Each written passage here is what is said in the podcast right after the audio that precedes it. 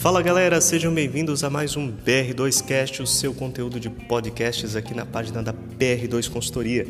Nós estamos com uma super série, a série Lucro e Caixa, e este é o nosso terceiro episódio.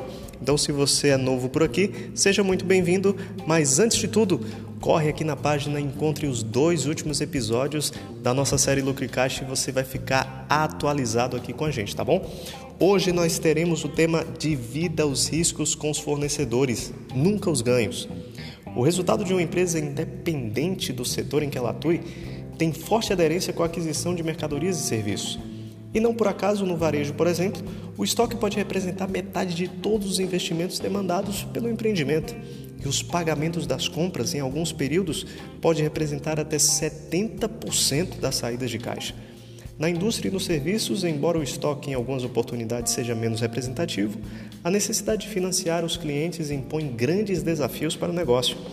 Isso porque as fontes de recursos para o grosso das empresas brasileiras são exíguas e com um custo extremamente agressivo.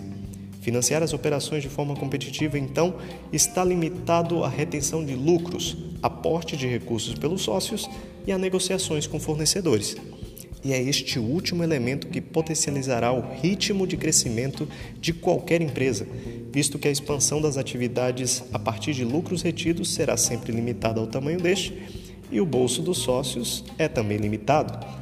O capital adquirido junto a fornecedores surge como uma fonte de recursos a um custo atrativo. A forma mais simples de captação é garantir que o tempo requerido para converter os bens e serviços adquiridos em vendas seja inferior ao prazo de pagamento. Neste cenário, mesmo que o faturamento não seja à vista, parte do prazo concedido ao cliente é financiado pelo fornecedor. Outra maneira de obter recursos com fornecedores seria pelo represamento de obrigações. Essa alternativa, entretanto, pode trazer mais perdas do que ganhos. Existem outras formas não convencionais de obter recursos de fornecedores, e todas elas devem ser perseguidas e bem avaliadas pelos empresários e gestores.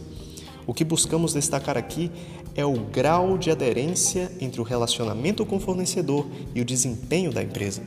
E neste sentido, é mister que aqueles que estão à frente de um negócio entendam que negociações baseadas apenas em preços tendem a não contribuir com a sustentabilidade do negócio a longo prazo. É preciso que se converta o fornecedor em parceiro e convide-o a refletir sobre as melhores alternativas para a empresa. Isso implica dizer que os processos de compra não devem ser restritos à elaboração de um pedido. A empresa deve buscar o estreitamento da relação com o fornecedor, apresentando dados sobre o desempenho dos itens disponibilizados por eles em termos qualitativos e quantitativos. A negociação deve iniciar sempre pela exposição de informações sobre produtos encalhados ou sobrelacentes